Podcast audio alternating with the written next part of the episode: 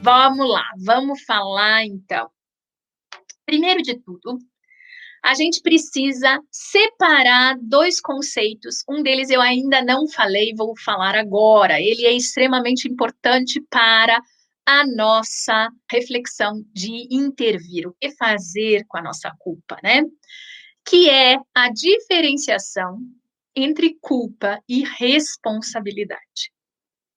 A culpa é um sentimento que nós temos quando nós identificamos, né? Ela é um alerta, é um sentimento que nós temos quando a gente vê um descompasso entre o que a gente acredita, os nossos valores, os nossos valores morais, certo, errado, ok?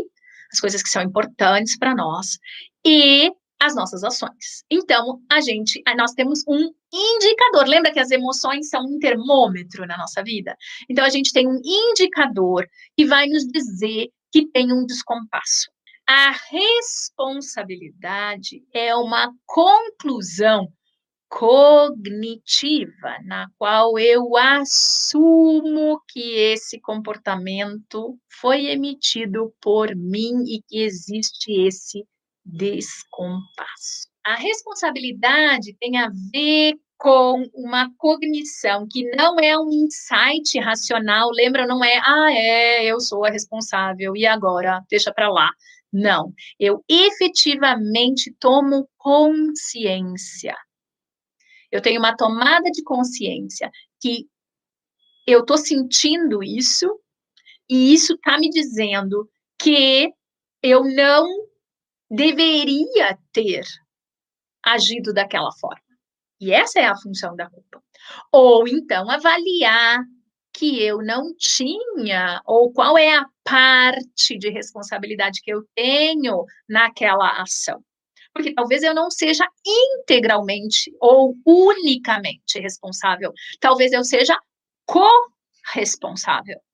Olha aí uma boa dica para os papais e as mamães que estão nos acompanhando. Então, essa é uma dica extremamente importante. A primeira coisa que a gente precisa entender é a diferença entre culpa e responsabilidade. E as nossas intervenções, elas não vão tentar acabar com a culpa. A culpa é um termômetro, ela vem para nos informar algo. Onde a gente quer investir?